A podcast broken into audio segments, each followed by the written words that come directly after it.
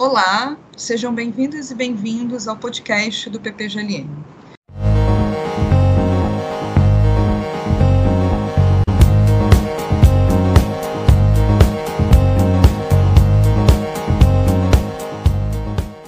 Meu nome é Carmel Ramos e eu sou egressa do programa.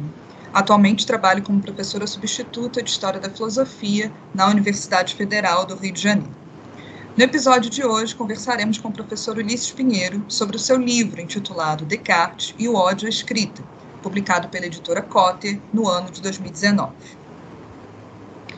Ulisses Pinheiro é professor do Departamento de Filosofia da Universidade Federal do Rio de Janeiro, pesquisador do CNPq e membro do grupo de pesquisa Narrativas do Excesso. Ele leciona no programa de pós-graduação Lógica e Metafísica, o PPGLM da UFRJ, e no programa de pós-graduação em Filosofia da UERJ, o PPGFI. É especialista em História da Filosofia Moderna, notadamente na filosofia do século XVII, além de pesquisar e publicar nas áreas de filosofia política e estética. Olá, Ulisses, obrigada pela participação nesse episódio. Olá, olá. Muito obrigado pelo convite. Obrigado, Carmel. Bom, eu gostaria de começar esse episódio, então, lendo uma citação da sexta parte do Discurso do Método, que é o primeiro texto publicado por Descartes no ano de 1637. Essa seção do discurso é principalmente dedicada a uma explicação para a desistência de publicação de outros textos de Descartes, O Mundo o Tratado da Luz e o Tratado do Homem, devido à condenação das posições de Galileu, as quais Descartes subscrevia. Numa certa altura, Descartes deixa escapar, num tom confessional, a sua relação com a escrita. Eu cito Descartes, então. Ora, faz agora três anos que chegará ao fim do tratado que contém todas essas coisas, e que começar a revê-lo, a fim de pô-lo em mãos de um impressor. Quando soube que pessoas, a quem respeito e cuja autoridade sobre minhas ações quase não é menor que minha própria razão sobre meus pensamentos, haviam desaprovado uma opinião de física, publicada pouco antes por alguém, opinião que não quero dizer que partilhasse, mas que nada reparara nela, antes de a censurarem, que pudesse imaginar ser prejudicial à religião ou ao Estado, nem, por conseguinte, que me impedisse de escrevê-la, se a razão me houvesse persuadido. Isso me fez recear que se encontrasse, do mesmo modo, alguma entre as minhas, na qual me tivesse enganado. Não obstante o grande cuidado que sempre tomei em não acolher novas em minha confiança, das quais não tivesse demonstrações muito certas, e de não escrever nenhuma que pudesse resultar em desvantagem para qualquer pessoa, o que bastou para me obrigar a mudar a resolução que eu tomara de publicá-los. Pois, embora as razões pelas quais eu a adotara anteriormente fossem muito fortes, minha inclinação, que sempre me movera a detestar o mister de fazer livros, me levou incontinente a achar muitos outros para me escusar delas. Eu citei então a tradução conforme a edição uh, dos Pensadores. Bem, eu trouxe essa citação, já que, sobretudo, o final dela, em que Descartes afirma detestar o ofício, a profissão, aqui na tradução está mister, traduzindo a palavra francesa métier, uh, de fazer livros, é importante para motivar a investigação do Ulisses uh, no seu livro. Então, a minha primeira pergunta é a seguinte: uh, você poderia, a partir dessa citação, recuperar a hipótese geral desenvolvida no seu livro, ou seja, definir o ódio à escrita que caracteriza toda a obra de Descartes, e, se for possível, mencionar na sua resposta a leitura que você, que você faz da sexta parte do discurso como essa narrativa de uma ausência? Ah, então, é, sim, eu posso. É, na verdade, a sexta parte do discurso sempre me pareceu estranha, não é? Porque é um, é, para quem já conhece o texto, é uma parte muito extensa comparativamente à extensão geral das partes do discurso, né, das seis partes. E é, aparentemente o Descartes está usando aquela essa, essa sexta parte para é, dar conta de um projeto abortado, né? anterior, o Tratado do Mundo, o Tratado do Homem, é, devido à condenação de Galileu. O Descartes desistiu de, de publicar esse, esse, livro e se voltou para escrever o discurso do método. Né? E sempre me pareceu é, uma espécie de, é, de, como eu dizia, de desproporção. Né? Por que tanto tempo para justificar uma um projeto que não ia mais acontecer, né? E para quem ele estava justificando isso? Afinal de contas, poucos sabiam que ele estava envolvido naquele projeto, etc.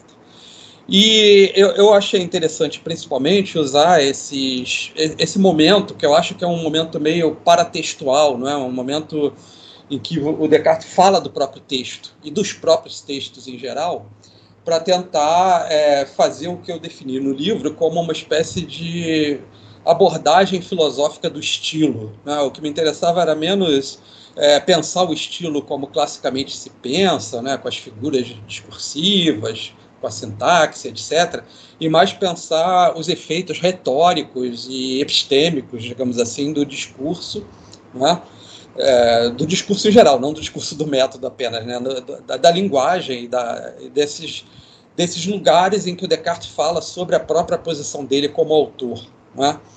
E é, a, a sexta parte serve um pouco como um ponto inicial para caracterizar esse, esse lugar de, de pesquisa, de inquirição né, de, da obra de Descartes, para tentar circunscrever o método que eu queria usar e, e, o tipo de questão que eu queria formular.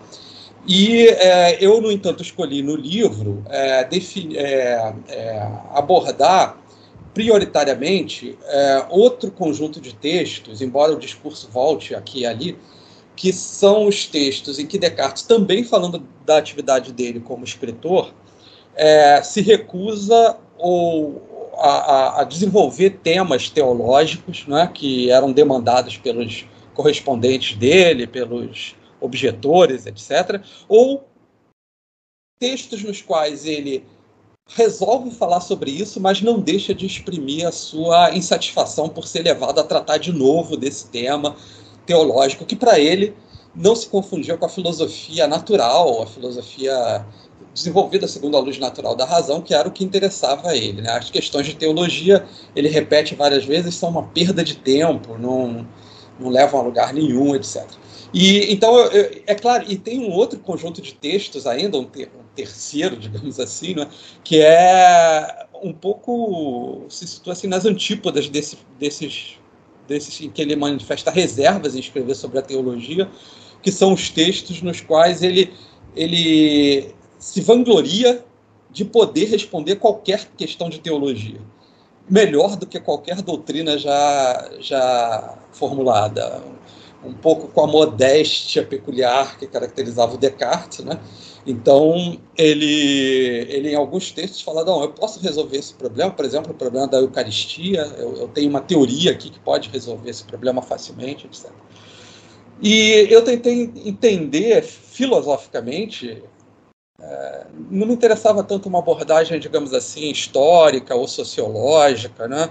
na sociologia do conhecimento, uma coisa assim, é, e nem ao menos uma abordagem puramente estilística. Eu queria entender é, o que essa essa autofiguração da ideia de autoria e de autor pode revelar sobre os conteúdos, digamos assim, da, das teses cartesianas, de algumas das principais teses cartesianas que eu percorro no livro. É, a, a prova do cógito, não é? quer dizer, a, a existência do sujeito pensante, a prova da existência de um Deus que cria livremente as verdades eternas. É, eu tentei percorrer alguns pontos, a memória, que é um ponto importante para o meu livro, e as paixões. Né? Então, é, a articulação se dá em torno desses momentos paratextuais, né, de, em que Descartes fala do próprio texto, e é, a, a ideia era, é, metodologicamente, é, mostrar que isso que parece ser uma questão menor uh, o estilo com que um autor exprime seus pensamentos, ou a, a posição do Descartes diante da teologia, que pode parecer um, um, um apêndice curioso da obra dele, mas que não mereceria estar no centro de uma investigação filosófica relevante, na verdade pode ser muito relevante e pode revelar aspectos não muito frequentados do cartesianismo. Existem alguns livros sobre o estilo de Descartes, como o do Campo Schner, por exemplo. É um livro que se dedica mais a, um, a uma estilística, a um estudo de estilo mais tradicional, e é bem feito, mas ele não desenvolve tanto as questões filosóficas em torno do estilo. É, e eu acho que esse, esse texto tem, por um lado, é, uma certa inspiração do Derrida, eu acho, do Jacques Derrida, na, no modo de ler um texto filosófico, não é? é? um modo que enfatiza, sobretudo, as tensões, os impasses, as, é, eu não queria dizer contradições, mas justamente as hesitações de um autor, é, aquilo que talvez a gente possa pensar que é o impensável para o próprio autor num texto. Eu, eu, também me beneficiei muito da leitura de um livro do Charles Ramon, que é um professor da, da França, da Universidade de Vincennes, né? É, um livro dele sobre Descartes, Descartes e, e, as Promessas, eu acho que é o nome do livro. Só tem promessas e paradoxos. Para, promessas e paradoxos, é. Eu falei que me influenciei muito, mas já esqueci do livro. Eu escrevi esse livro em 2018, então está tudo meio nebuloso na minha mente aqui. E só para terminar, então, essa, essa sua primeira pergunta, quer dizer, então é isso, eu, eu, eu parti dessa citação do ódio à escrita, né? Por que, que Descartes tem essa relação com a escrita? Em primeiro lugar, em relação à teologia, aos escritos teológicos, não é? é e, e, e, parece, em primeiro lugar, que essa resistência se deve a características mais ou menos históricas ou psicológicas. Descartes não queria confrontar as, a, a, os teólogos da Sorbonne, os teólogos de Roma, ele não queria entrar numa polêmica teológica, ele era um homem da ciência, estava preocupado em fundamentar a ciência e o conhecimento, e não queria se envolver em problemas políticos e religiosos, teológicos, com as autoridades da época. Né? Então, a, a, prudência do Descartes explicaria é, de um modo geral, essa, essa, essas reservas que normalmente ele tem quando é instado a falar de teologia. A teologia era um assunto meio inevitável no século XVII, né? É, é, é, o Descartes penou muito para evitar esse entrar em debates teológicos. É, mas eu queria mostrar no livro que essas, essas razões que a gente pode chamar de externas, é, históricas, sociológicas, psicológicas, elas não constituem o núcleo central da resistência de Descartes a escrever sobre teologia e depois eu, eu tento a, a, ampliar um pouco o exame para escrever em geral. Porque na sexta parte do discurso, Descartes não está falando especificamente de teologia, ele está falando dos próprios escritos dele sobre ciência. Né? Ele, as reservas dele e o ódio que ele diz dedicar à escrita, né, é, é uma disposição que afeta toda a escrita e não apenas a teologia. A teologia é uma espécie de caso paradigmático, porque é o momento onde ele fala sobre essa resistência, né, explicitamente. E, e, e, fala muitas vezes, porque os objetores, principalmente das meditações, o tempo todo ficam, é, não todos, mas muitos puxam questões teológicas que precisam ser respondidas, como as segundas objeções, as quartas objeções, as primeiras objeções, enfim, em muitos lugares das objeções você tem esse, essa demanda teológica, os correspondentes também, né? principalmente jesuítas, mas não apenas. Então, é, eu queria mostrar que tem um núcleo interno, uma tensão interna ao pensamento de Descartes que caracteriza essa disposição que ele, que ele descreve como sendo um ódio à atividade de fazer livros. E, e aí, no livro, eu tento esclarecer também a diferença entre a atividade de fazer livros e a atividade de escrever, porque as duas coisas não são, obviamente, a mesma atividade. Né? Eu posso escrever para mim mesmo e não escrever para publicar. Então, eu tentei mostrar quais eram as diferenças entre essas duas disposições, se ela se volta para as duas ou para uma delas privilegiadamente. Aparentemente, na sexta parte, ele está falando de publicação e não de escrita em geral mas eu mostro que o problema, o Descartes, como muitos filósofos da época, tinha um problema com a linguagem escrita. A linguagem escrita era um, uma fonte de obscuridade. Né? O fim da segunda meditação acho que deixa isso claro, né? É, e, e aí eu, eu finalmente tento é, mostrar que essa disposição afetiva, o ódio, né, ela é um dispositivo textual, um dispositivo retórico, epistêmico que o Descartes usa para estruturar a posição dele como autor de livros. O que era particularmente importante é, na modernidade, na medida mesmo em que os modernos, como eles se autodesignavam, procuravam é, era um, momento, era um movimento contestatório a uma filosofia já estabelecida, aristotélica, tomista, né, escolástica, e a, a ideia de uma nova figura do autor estava emergindo ali de modo, acho que, decisivo. Né? Então, de fato, ali é, no livro eu tento dar conta do ódio, recorrendo ao Tratado das Paixões, não para perguntar o que o ódio é de fato, se o Descartes estava certo ou errado ao caracterizar o ódio daquele jeito, mas para simplesmente tentar entender que tipo de figuração do ódio ele mobilizava quando ele mesmo usava a palavra e não estava tematizando cientificamente o ódio. Né? Então, o ódio apareceu como esse dispositivo textual aí que eu tentei generalizar para publicação, para escrita né? e para a relação do Descartes com a teologia. Acho que é isso.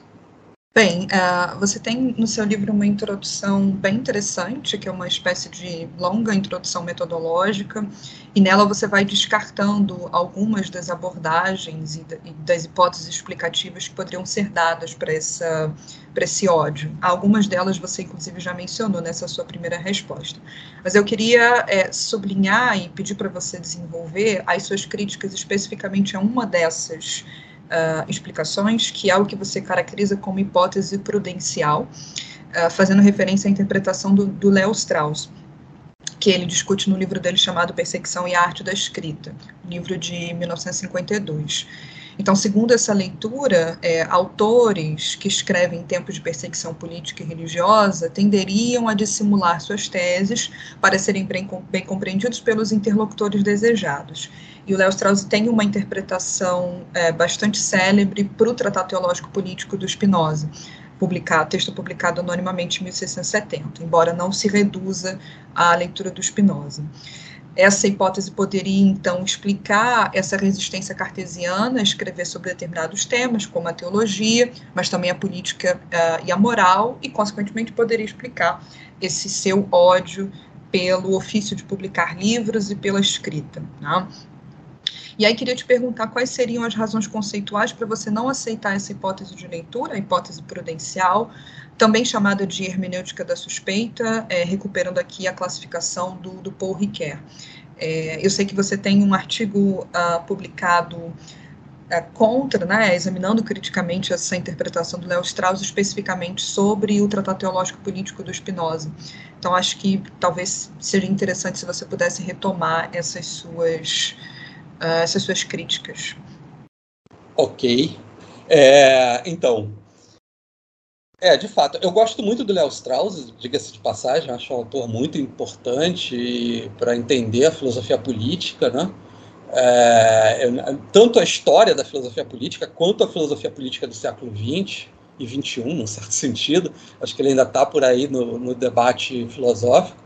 Então é um autor que eu prezo muito, mas justamente eu, eu, eu parto de uma hipótese diametralmente oposta dele, né? Porque é, eu já falei um pouco isso na, na primeira resposta. A, a, ideia era descartar, é, talvez, é, é essa posição, digamos assim, hermenêutica, né? E essa posição hermenêutica poderia ser, grosso modo, caracterizada da seguinte maneira: bom, você tem um texto um discurso qualquer, e a, a, tarefa do leitor, do intérprete, do receptor, seria decodificar aquele discurso, é, remetendo esse discurso às intenções do proferidor, do autor, né, e é, é reconstruindo assim, segundo essa, esse, esse, ideal regulador, que são as intenções do autor, qual seria o sentido geral do texto. Né? E o Léo Strauss ele tem uma tese que eu acho muito interessante, muito. Eu não acho que ela seja. Quando eu digo que eu me oponho a ela, eu acho que eu, talvez eu pudesse ser mais preciso dizer, bom, nesse texto eu resolvi me opor a ela. Eu não sei se eu me oporia a ela sempre, de qualquer modo, em qualquer contexto. Eu acho que ela tem muito valor em alguns contextos. E a tese dele, resumindo grandemente, é que é justamente essa que você falou. Bom, numa época de perseguição política, é preciso ler um texto nas entrelinhas. É, o, os escritores escreviam tentando driblar a censura, tentando, ao mesmo tempo, driblar a censura e se comunicar com um certo público que sab saberia fazer essa decodificação. Né?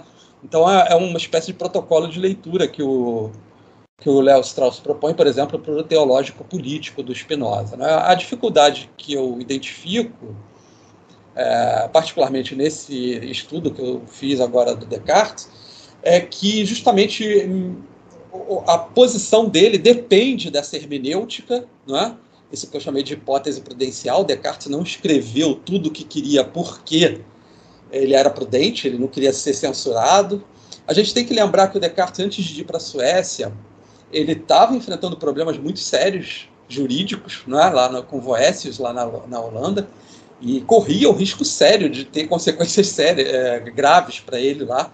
Então, o Descartes ele, ele, ele, não era paranoico. O século XVII era um século difícil. Ele já ele estava na Holanda, que era um lugar mais liberal para publicar opiniões, né, para livre pensamento, e mesmo assim havia uma pressão forte. O Spinoza foi outro que que sofreu isso de, na pele, né, na, na Holanda. De qualquer forma, a, a, hipótese prudencial, como eu chamei, ela, por mais que possa ser interessante em alguns contextos, aqui supõe essa, esse esquema hermenêutico. Você tem um emissor, uma mensagem, um receptor. Ora, o que eu queria mostrar é como a figura da autoria.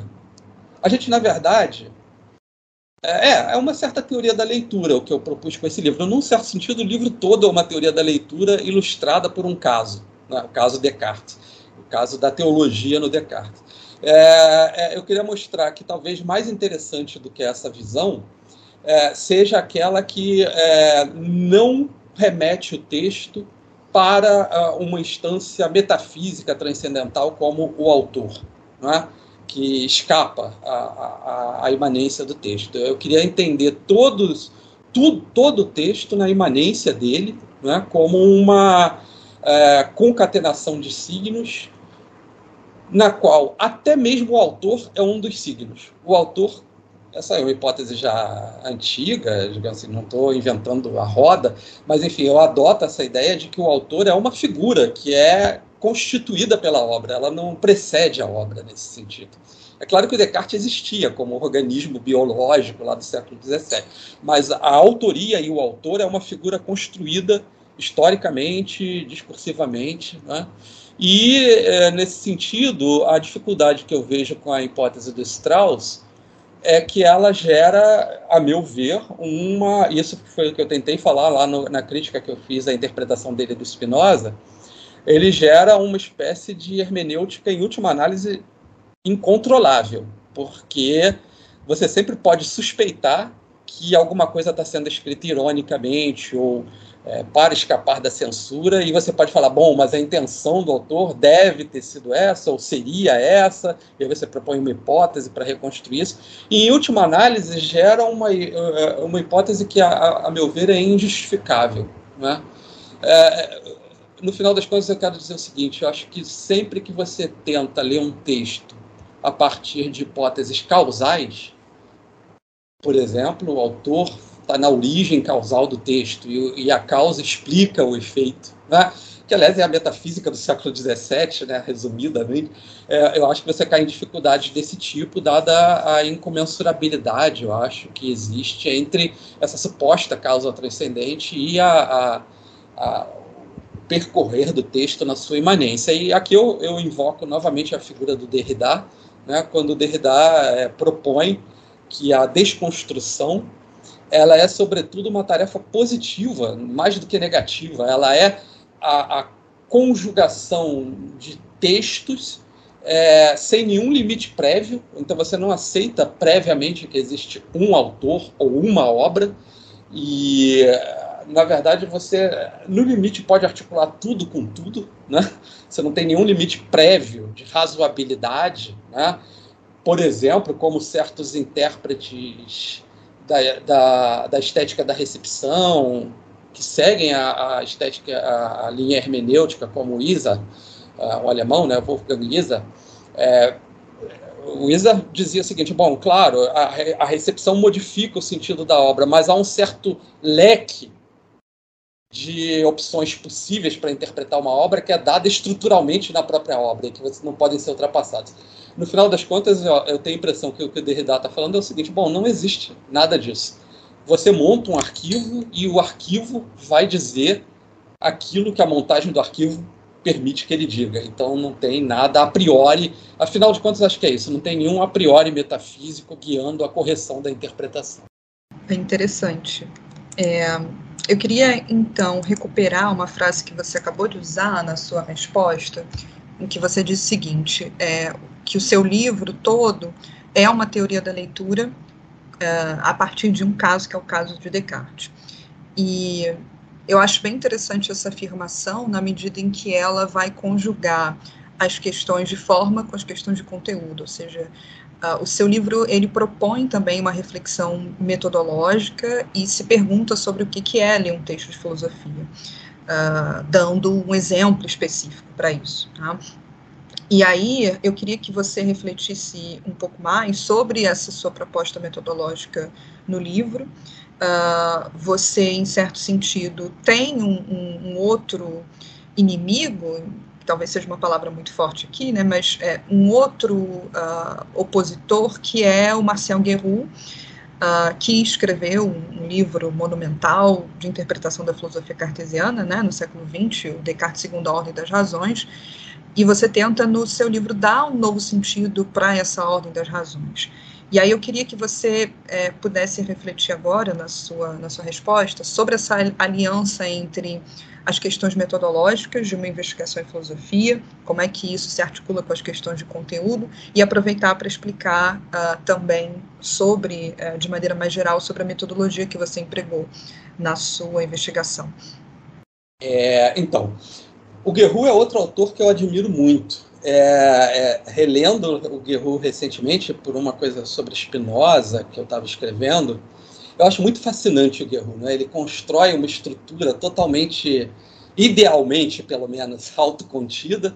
É claro que o próprio Guerrero acho que não consegue, eu acho que não consegue ou não quis, não sei, fazer uma estrutura totalmente autocontida. Ele volta e meia apela para, digamos assim, elementos que aparentemente seriam externos a essa estrutura, contextos da época, etc. Mas, enfim, eu acho que ele talvez tivesse até uma maneira de resolver esse problema.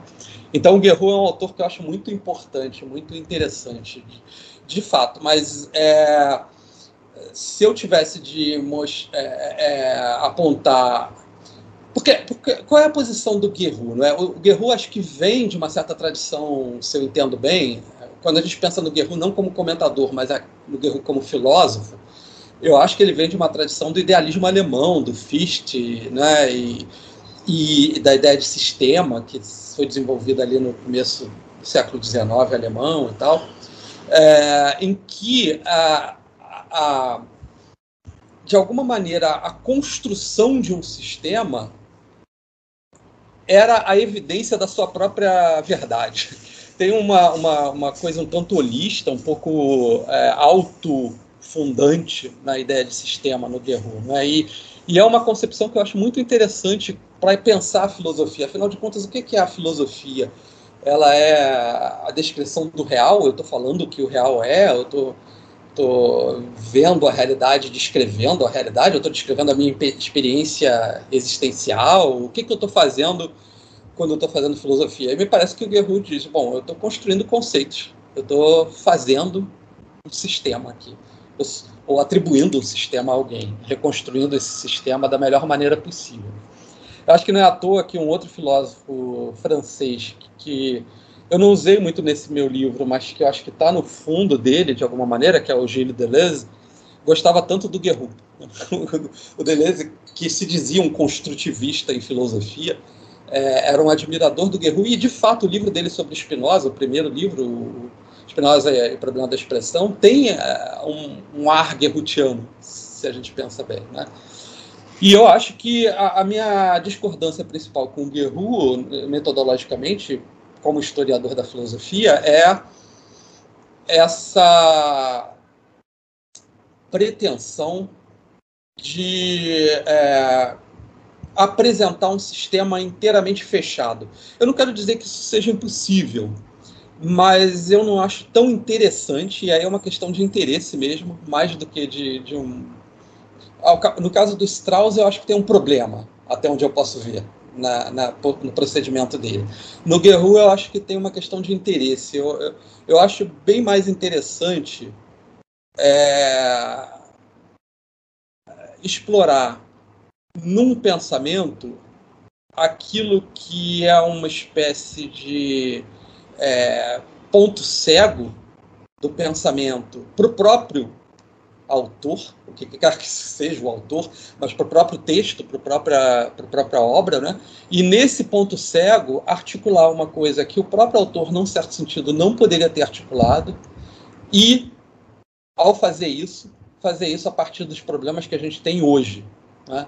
É, eu acho que é mais interessante como forma de manter a história da filosofia próxima dos nossos interesses presentes. E, finalmente, uma coisa que eu notei assim no meu livro, depois que eu dei uma olhada, quando ele ficou pronto, eu, eu fiquei fiquei relendo, vendo se tinha estava tudo certinho. A gente sempre descobre erros, né? Eu já descobri vários erros de, de revisão que eu devia ter corrigido. E uma coisa que eu notei é que ele, ele mistura um pouco esse procedimento meio desconstrutivo, né? e nesse sentido anti-estruturalista, e nesse sentido anti-guerrutiano, né? com, umas, com certas, é, certos momentos que eu poderia chamar assim, quase de um estilo analítico de fazer história da filosofia, de reconstrução dos argumentos, das deduções. Então, é, é, para o bem e para o mal, eu acho que o livro tem essa mistura que acho que diferencia ele um pouco do Derrida também, eu acho, do modo como o Derrida procede. Eu, eu acho que eu tentei integrar as duas coisas no mesmo movimento. Veja, quando você faz um tal, uma tal reconstrução analítica, uma tal reconstrução imanente, meio estruturalista, você chega a tal e tal impasse. Então é como se a, a, análise do texto no sentido, sei lá, que os comentadores geralmente anglo-saxões fazem mais usualmente, né, de uma reconstrução lógica do texto, né, é, pudesse desembocar nesse outro lugar também. Bem, eu queria agora então passar para perguntas um pouco mais específicas sobre os conceitos debatidos ao longo do livro, é, principalmente para as questões teológicas, que ah, constituem o, o foco do seu livro. Uh, que são os momentos em que, aí eu vou citar aqui uma frase sua, Descartes resiste ao ato de expor suas ideias, de comunicá-las ou de apresentá-las por escrito. Uh, na sua introdução, você chama atenção para o caráter privado da discussão cartesiana sobre a teologia, uh, o que me faz imediatamente pensar no contexto epistolar e na importância do, do contexto epistolar para a obra cartesiana como um todo. E esse é um tema que me interessa particularmente, é, não exatamente pensando na teologia, mas pensando em outros dois temas que foram tratados majoritariamente no contexto das cartas, que são os temas da moral e da política, e também temas que Descartes, em muitos momentos, tem essa postura de resistência, de silêncio. Então, eu lembro, por exemplo, de uma carta que ele escreve para o Chanu em 20 de novembro de 47, em que ele diz estou uh, citando Descartes, é verdade que tenho o costume de recusar escrever meus pensamentos referentes à moral. Uh, Descartes, ao contrário é, do que ele faz com a moral, que ele tem aparentemente um tratado dedicado ao tema, né, o Tratado das Paixões, uh, nunca escreveu um tratado dedicado à política, embora em muitas passagens uh, misteriosas no discurso do método, por exemplo, ele faça algumas metáforas e, é, que sugerem uh, posições políticas, dentre elas, quando ele, por exemplo, trata da arquitetura da formação da, da, da, constituição das leis de uma cidade, né, que deveriam ser, que são melhor concebidas quando feitas por um único indivíduo. É, e ele condena ali, na, na, sobretudo na segunda parte do discurso, os que ele chama de espíritos inquietos que procuram intervir nas coisas públicas, sem terem sido chamados a tanto nem pelo nascimento nem pela fortuna. E aí, diante dessas questões, eu queria te colocar duas perguntas. Uma seria para você, se possível, expor uh, algum um dos temas teológicos nos quais você se aprofundou no seu livro, em que você encontrou essa resistência constitutiva uh, da filosofia cartesiana. Estou é, pensando especificamente no tema da livre criação das verdades eternas, que é uma tese bastante polêmica do cartesianismo. E outra seria, assim, uma pergunta um pouco mais uh, livre, eu sei que o seu livro não se concentrou nisso, mas se você tem alguma hipótese ou alguma intuição a respeito dos temas da, da moral e da política, por que, que também em relação a esses temas Descartes uh, sempre preferiu não se pronunciar? Bom, é, Sim, é, é, essa, essa é a tese. Na verdade, eu comecei discutindo uma tese sobre a graça, né? Que era uma tese importantíssima no século XVI e XVII, né? a partir da reforma, né? justamente da contra-reforma. Então, é uma questão que está no centro do, da, da, teologia política do século XVII. Né? E esse é um, um debate que o, o, de, o Descartes desenvolve particularmente com Arnaud, não apenas, mas particularmente com Arnaud, né? nas quartas objeções e respostas. Mas eu, o tema que eu, que eu abordo mais detidamente é o tema da livre criação das verdades eternas, que é exposto, é, digamos assim, claramente apenas na correspondência com Mersenne. Né? É claro que ele reaparece nas objeções e nas respostas, mas aparece mutilado rapidamente, como se Descartes tivesse dificuldade de é, expor é, em toda a sua extensão a tese do, da, da livre criação das verdades eternas. Para quem não é cartesiano, essa tese que Descartes é, apresenta para o Mersenne, quando ele ainda era jovem, ele tinha 30 e poucos anos, né, 34 anos, é, em 1630, ele apresenta para o Mersenne essa tese metafísica, que aparentemente faria parte da metafísica dele, que ele planejava desde aquela ocasião, no escrever, é, que é a tese que é, é, diz o seguinte: o intelecto e a vontade de Deus são a mesma coisa, não há distinção entre intelecto e vontade em Deus. É, portanto, não há precedência do intelecto sobre a vontade, ou seja, é, Deus não vê o bem e depois decide criar o bem, ele não vê a verdade e depois decide criar coisas verdadeiras, ele decide e vê o bem e a verdade. Então ele escolheu que 2 mais 2 fosse igual a 4. Ele escolheu que assassinato fosse um crime, fosse um pecado, não sei, se você quiser usar um vocabulário teológico. E essa, essa tese da livre criação das verdades eternas, a princípio, levada às últimas consequências, causaria uma espécie de terremoto teológico né, na cristandade, se ele resolvesse levar isso até o fim. Né? O, o Leibniz acho que percebe isso de modo claro, e ele fala, bom, não, não tem sentido esse esse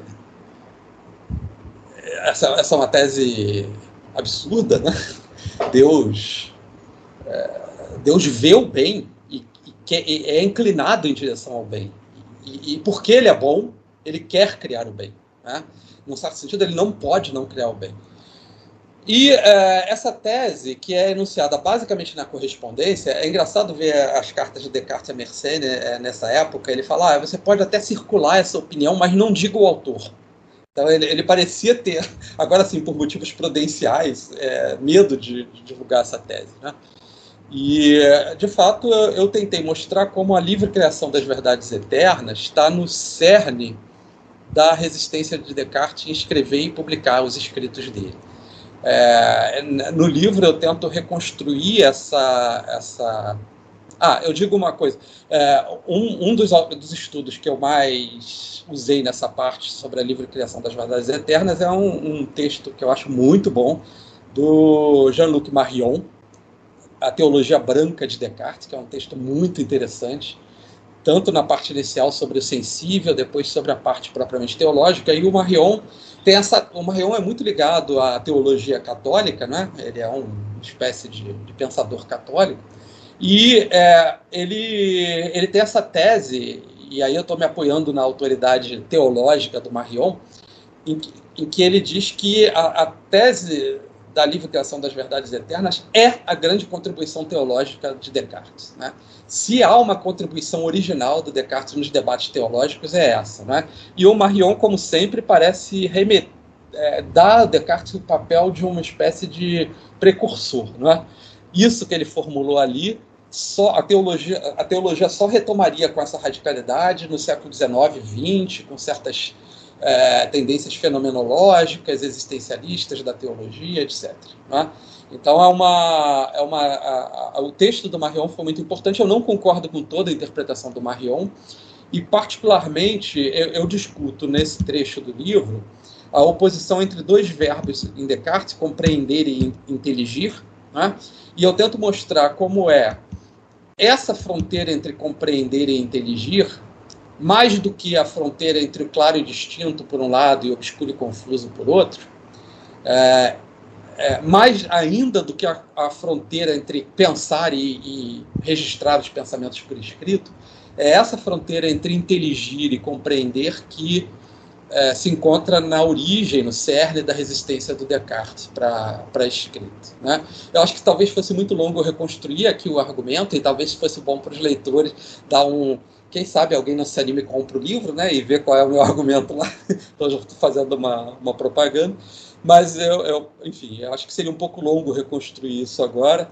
Mas, quanto às questões políticas e morais, eu, eu acho que elas seriam de fato outras instâncias. Você fez a sua dissertação de mestrado, né? E, e a, a iniciação científica lá e monografia sobre esse tema, né? Eu acho que nesse sentido você foi um pouco, eu acho, eu estava pensando isso outro dia, um, uma das pioneiras dessas questões de, de, gênero na filosofia, na história da filosofia aqui no Brasil, né? Eu acho que você teve um papel assim, acho que era uma coisa que estava no ar Muita gente foi ao mesmo tempo nessa direção, mas você foi uma, uma dessas que foram primeiro nessa direção. E, e eu acho que sim, seria muito interessante. Eu me interesso particularmente pela questão política. Eu acho que talvez seja um trabalho ainda a fazer, não é? é não sei. Eu, eu, confesso que eu não tenho mais, desde que eu escrevi o livro, acompanhado muito a bibliografia sobre Descartes. Então, talvez já tenha surgido nesse meio tempo coisas importantes e, relevantes sobre isso.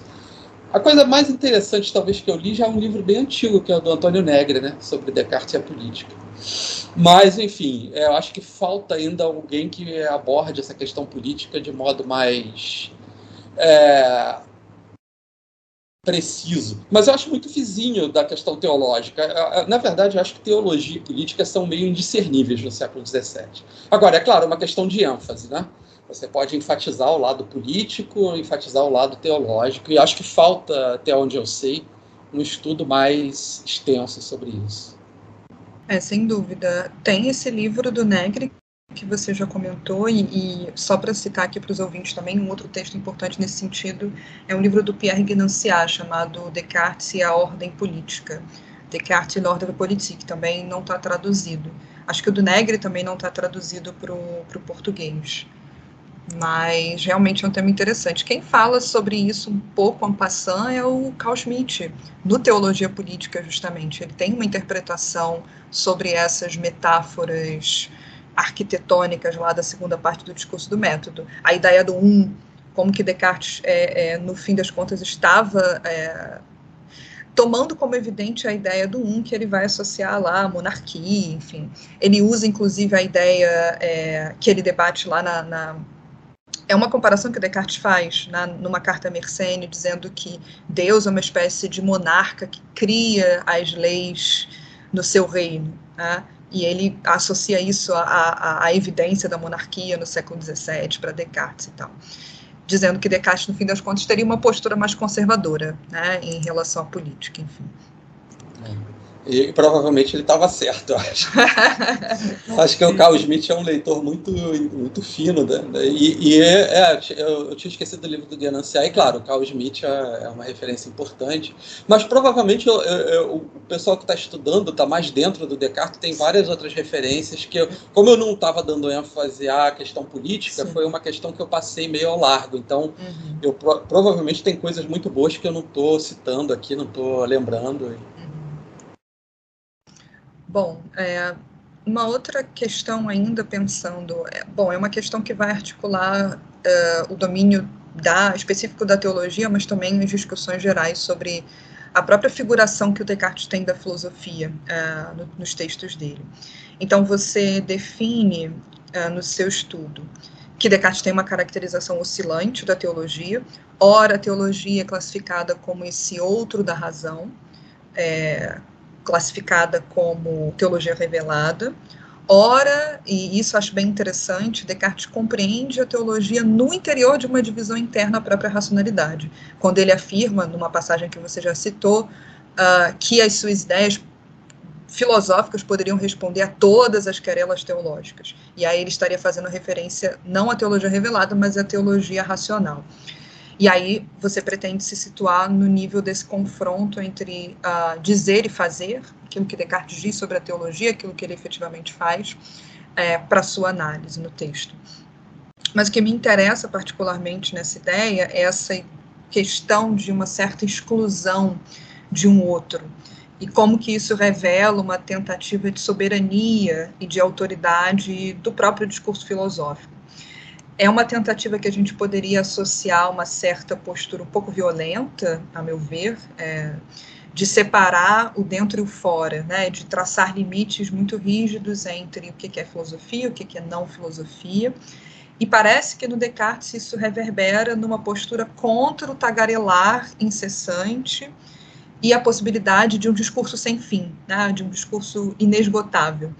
É, então, a teologia teria esse caráter um pouco de, uh, de um saber que está impossibilitado ao traço da escrita, justamente porque a escrita ela definiria e, e, e daria um fim ao aspecto de série infinita que a teologia tem. E aí, enfim, queria te perguntar se você vê esse movimento de, de soberania, de autoafirmação da filosofia na obra cartesiana, Uh, e se, bom, uh, pensando aqui de maneira um pouco mais geral sobre a nossa relação com a filosofia, ela mesma, né? Se você vê meios de uh, criticar essa essa espécie de chantagem, né, entre permanecer de um lado entre o discurso de autoridade da filosofia e de outro esse discurso de exclusão, desse suposto perigo de poder falar sobre tudo e da ausência de fundamento dos discursos, né? Uh, não sei se, se foi claro, assim, eu tentei articular a questão da teologia com uma questão de uh, como é que a gente entende os limites da filosofia em relação aos outros gêneros de discurso. Não, tá, tá claro, sim. Eu acho que eu vou conseguir articular, espero, é, as duas coisas. É, de fato, é, uma das coisas que eu tentei explorar no livro foi essa ideia de que a teologia para o Descartes era não propriamente uh, evitada por ser obscura e confusa. Ao contrário, a teologia racional era, era possível e o Descartes se exercitou nessa teologia racional, né, com a questão da Eucaristia, por exemplo, da livre criação das verdades eternas. Segundo, é, a teologia revelada era uh, não só clara e distinta, como mais clara e distinta do que as verdades da razão.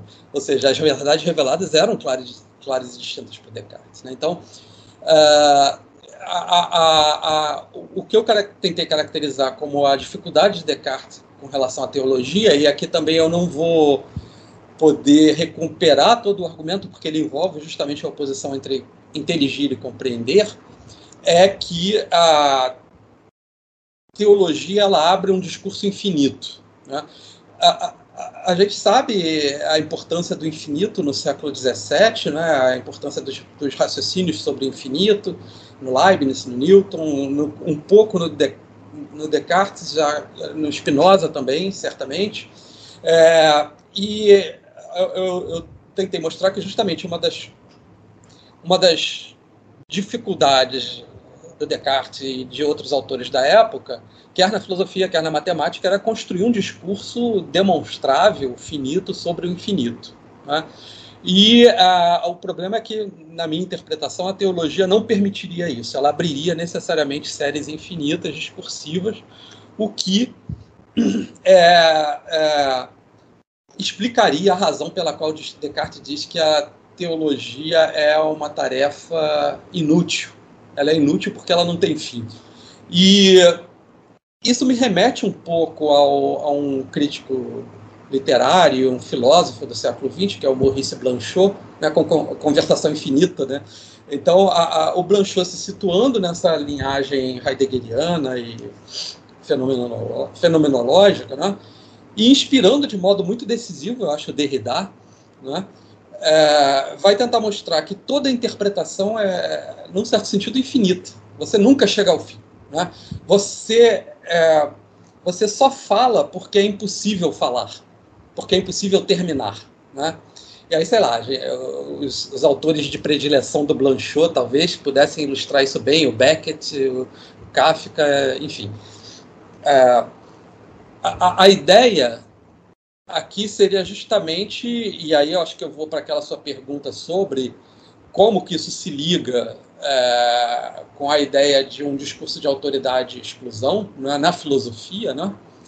Como, quer dizer, é, eu tenho impressão uh, que é, esse livro é um pouco, eu vou falar uma coisa meio pessoal, mas é um pouco um ajuste de contas com o meu próprio passado, com uma certa maneira como eu percebi a filosofia no passado e como eu passei a entender. E nessa maneira que eu abandonei, eu acho que era muito presente a ideia de um cânone filosófico perfeitamente estabelecido ou com poucas é, é, poucos retoques a serem dados. Os que ficaram foram geniais, os bons. É curioso que geralmente eram homens europeus, etc. Né? Mas enfim, é, e geralmente quem falava isso era homem também descendente de europeu, né? Então, é, ou seja, você tem um cânone, o cânone é, é aquilo que, de alguma maneira, é o garantidor do discurso de autoridade e de exclusão. Isso não é filosofia, isso é filosofia, isso pode ser dito, isso não pode ser dito. Né? Eu acho que, de fato, a, eu acho que eu rompi, digamos, bastante com essa visão de que existe um cânone filosófico. E o fato de eu tratar de um autor canônico de um modo que eu acho que não, é não canônico, acho que foi um pouco, talvez irônico, até um pouco revisionista, né? como transformar um autor canônico num autor não canônico.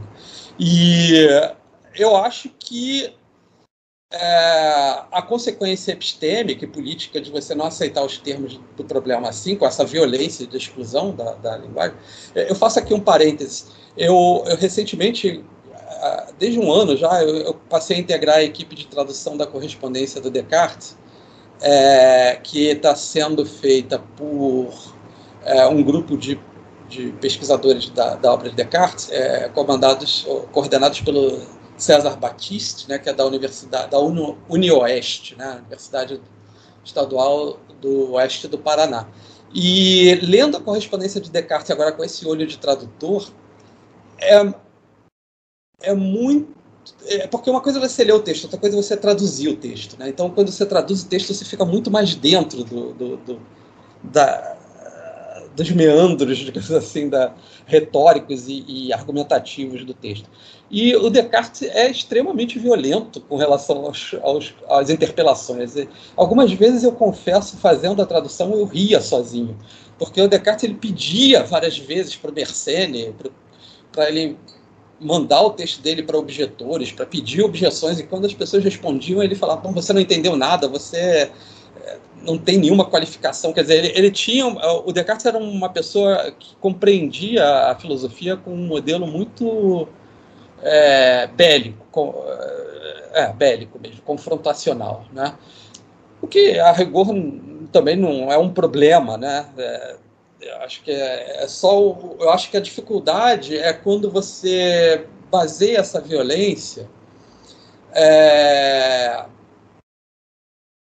na numa numa crença metafísica que a meu ver é infundada. A crença de que existe um cânone a crença de que existe uma verdade que é acessível é, universal e necessária etc e isso acho que a consequência epistêmica de negar isso, acho que é, é abrir todo o texto para uma. e toda a questão, não precisa ser a história da filosofia o que você está fazendo, todo o texto, toda a questão a uma espécie de é, totalidade aberta que nunca vai se fechar. E acho que essa abertura, de alguma maneira, tem que ser incorporada como parte da questão, ela não pode ser oculta, ela deve vir à luz, a própria incompletude do discurso de quem está falando. Né? E, politicamente, eu acho que a abertura para a diferença, né, para as para as políticas anti-identitárias né, das mulheres, é, de todos os grupos marginalizados, né, negros, LGBTQI+, é, nações colonizadas, enfim, eu acho que já está na hora da filosofia ser tão, eu vou dizer assim, estupidamente eurocêntrica. Eu gosto muito da Europa, eu vivo estudando autores europeus, mas eu acho que tem uma certa estupidez associada a esse procedimento, sabe, identitário. Curiosamente, uma parte da esquerda chama aqueles que se contrapõem à política identitária de identitários, o que não deixa de ser uma ironia perversa, né? Mas isso é outra conversa sobre política contemporânea. Sim. É, então, queria me aprofundar com você agora um pouco na questão da paixão do ódio, especificamente, que tem uma definição dada por Descartes lá na, nas Paixões da Alma, que consiste numa espécie de aversão ao objeto externo que nos faz nos afastarmos dele. E aí tem algumas uh, hipóteses bem interessantes que você desenvolve para associar esse, uh, esse ódio de uma maneira discursiva, né, no texto de Descartes. Então, você mostra que essa resistência, esse ódio à escrita e ao ofício de publicação de livros poderia ser remetido a essa ao que acontece de fato na escrita, que é a transformação de uma espécie de intuição presente em letra morta. Em última análise, isso faria com que Descartes uh, fizesse parte de algo que ele estava todo tempo evita é, tentando evitar, que era justamente essa tagarelice, essa série infinita típica da escolástica. Ao mesmo tempo, a escrita era vista por, por ele como uma espécie de suplemento frágil, um mero auxiliar da memória, o que testemunharia a fraqueza cognitiva, nossa fraqueza cognitiva, e, de novo, abriria para a comunicação, né, que é algo que necessariamente faz criar uh, no texto, para além desse pensamento presente, as figuras de autoria e de algo como uma escola filosófica, né, abrindo para esse legado futuro. E aí, uh, queria que você pudesse articular agora a definição da paixão do ódio com essas atitudes no texto, né? Uh, do ódio como estilo de escrita, especificamente a partir da paixão do ódio em Descartes. É, aqui, é, eu acho que eu, eu, eu, gosto sempre de citar as pessoas que, que foram importantes para escrever cada parte do livro, porque de uma certa maneira elas me inspiraram e eu continuei de onde elas pararam, ou pelo menos tentei fazer isso, não sei se consegui. E aqui nessa parte sobre o ódio, acho que tem duas autoras que foram importantes. A primeira é a Lisa Shapiro e a segunda é a Hassana Sharp. Né? Ambas tematizam essa questão das paixões no Descartes e, e a Sharp, particularmente, fala dessa, é, ela chama atenção para essa questão do ódio e como para o Descartes o ódio é, num certo sentido, em algumas circunstâncias, mais importante do que o amor. Né? Porque o ódio é, na medida em que é uma aversão àquilo que nos faz mal, é, é, é fundamental para garantir a integridade do nosso ser né, diante de coisas que podem destruí-lo. Né? Então, ele tem uma função que é, é digamos, preservativa, né? e é, quase como um conatus espinosano, né? Você, você se esforça para repelir aquilo que te faz mal. Né? Aliás, falando do Spinoza, nessa parte do livro eu tento contrastar a definição de ódio do Spinoza. E para Spinoza o ódio é a, a, a inclinação para destruir aquilo que, que nos faz mal, que é diminuir a nossa potência de agir, né? E para Descartes a, é, é, a, a, ideia do ódio está ligada não tanto à destruição, mas à aversão a, ao desvio, né? E eu tentei usar nesse momento essa essa ideia de ódio é, como um, como eu tinha dito lá no início, né, como uma espécie de dispositivo retórico e epistêmico para entender a, os procedimentos de Descartes de resistência a escrever certas coisas. Né? Em primeiro lugar, a desistência dele de escrever o Tratado do Mundo, depois a dúvida sobre se ele devia ou não colocar no papel o próprio discurso, etc. Depois, as questões de teologia, de moral e de política. Então, é, essa resistência eu tentei justamente inter, é, é, interpretar, se a gente puder dizer assim, eu não sei se é uma interpretação, justamente na medida que eu re, rejeito o modelo hermenêutico, né? mas eu tentei fazer o texto funcionar, digamos assim, é, a partir desse signo, da compreensão desse signo da aversão. Né? Por um lado, todos os movimentos de interiorização do Descartes, né, como o momento do cogito, por exemplo, podem ser entendidos dessa maneira, a partir desse signo do ódio, e a, a, a tentativa de Descartes de calar os, os objetores, de não falar mais, de, de resolver de uma vez por todas, né, de construir um, uma ordem das razões finita e definitiva, uma vez na vida eu devo fazer isso, diz o Descartes no começo das meditações, né? Eu devo, pelo menos uma vez na vida, fazer essa, essa meditação metafísica, e talvez não mais do que uma vez, né? uma vez é suficiente. Então eu, eu tentei reconhecer nesses dois movimentos de introjeção e de repelir os adversários, é, eu tentei analisar estilisticamente, mas estilisticamente quer dizer filosoficamente esse, esse o ódio em, em, em, em operação no texto e como texto, como texto. E aí nesse sentido o ódio seria uma das principais marcas da escrita cartesiana. Seria uma figura de estilo, digamos assim. Bom, tem uma última pergunta para colocar então para o Ulisses, que é a seguinte: uh, o seu livro, uh, da maneira como eu leio, ele é, mas acho que isso, enfim, você de alguma forma tocou nesse ponto também, ele é ao mesmo tempo uma reflexão sobre as questões específicas da filosofia cartesiana, a paixão do ódio, a teologia, o problema da graça, a livre criação das verdades eternas, mas ele é uma indagação mais ampla sobre os operadores conceituais, hermenêuticos, a gente poderia dizer para fins aqui convencionais, embora seu livro ele seja anti-hermenêutico, no sentido de não apresentar uma interpretação, né, no sentido tradicional de interpretação, mas dessas categorias que, num certo sentido, organizam a nossa relação com a filosofia. O que eu acho muito interessante do seu livro é que você não toma essas categorias como auto-evidentes. Ou seja, a ideia uh, de o que é um texto filosófico, do que é a escrita, do que é a linguagem, a figura do autor, a própria ideia de livro, uh, que muitas vezes são tomados de forma impensada nas nossas investigações e que você, de alguma forma, uh, revisita, né, dando um novo sentido a partir da investigação que você faz sobre o Descartes também. Tem uma frase que eu gosto muito uh, do Roland Barthes, no livro dele chamado Crítica e Verdade. Não sei se eu vou conseguir reproduzir literalmente a frase do Barthes, mas ela diz algo nesse sentido, que toda crítica, eu acho que a gente pode usar essa expressão para pensar a filosofia também, é discurso sobre si, é, é um discurso sobre o outro, ah, sobre aquilo que ela está criticando, analisando, mas também é uma espécie de discurso sobre si próprio. E nesse sentido, o seu livro ele é uma espécie de discurso do método também, porque ele elabora um método de investigação filosófica.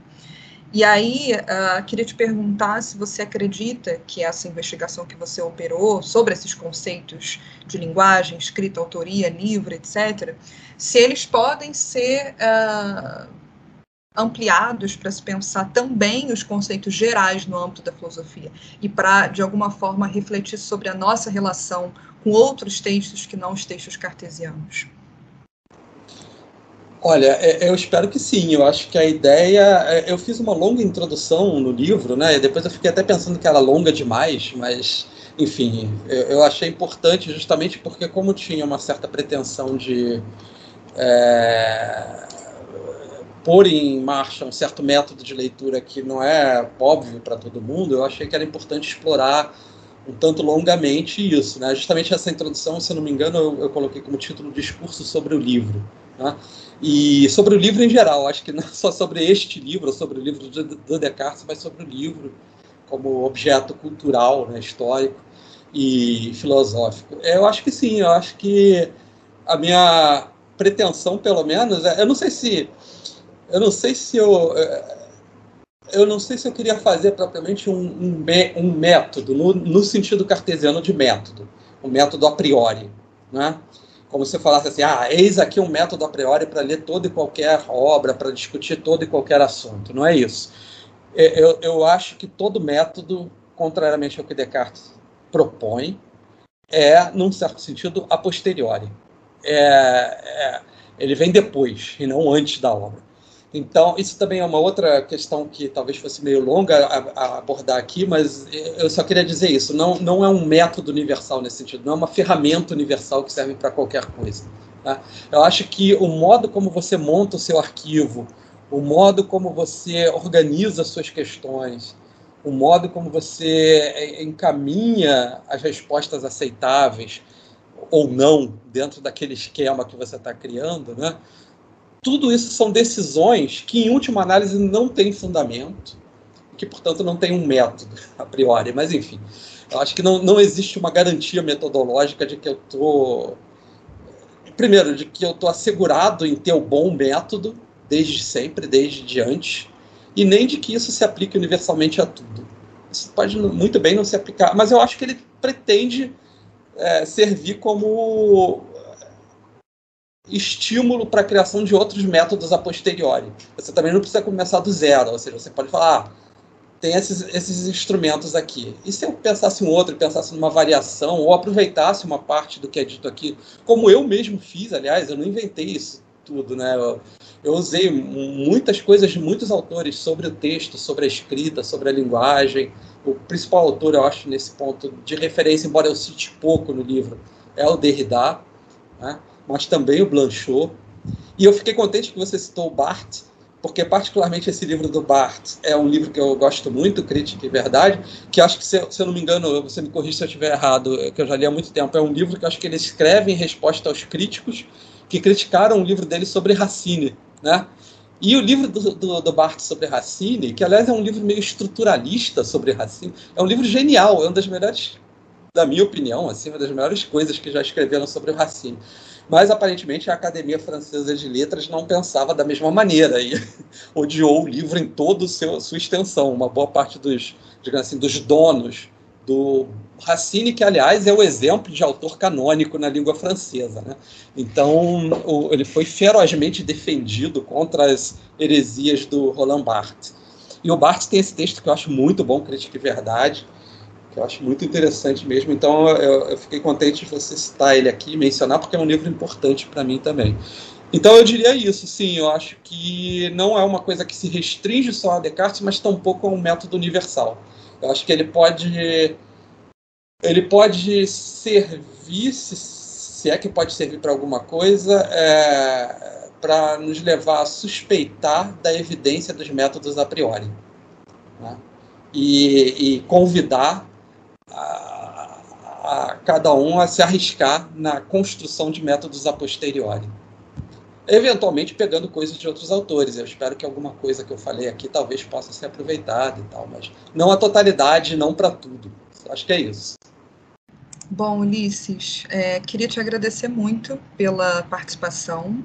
É, e, bom, queria dizer que acho que o livro do Ulisses ele é bem interessante, não só para quem está uh, interessado em, em, Descartes, quem pesquisa Descartes, mas também para quem pesquisa história da filosofia e acho que até para quem uh, se interessa por filosofia de modo geral. Então, o livro do Ulisses, eu repito aqui o título, né, Descartes e o ódio à escrita, é publicado em 2019 pela editora Cotter, pode ser adquirido diretamente no site da editora e em demais livrarias. Uh, e a, a, editora Cotter ela tem, um, inclusive, uma série de livros de filosofia publicados bem interessantes, uh, frutos de uh, teses de professores, pesquisadores brasileiros. Acho que é uma editora que vale a pena também dar uma olhada.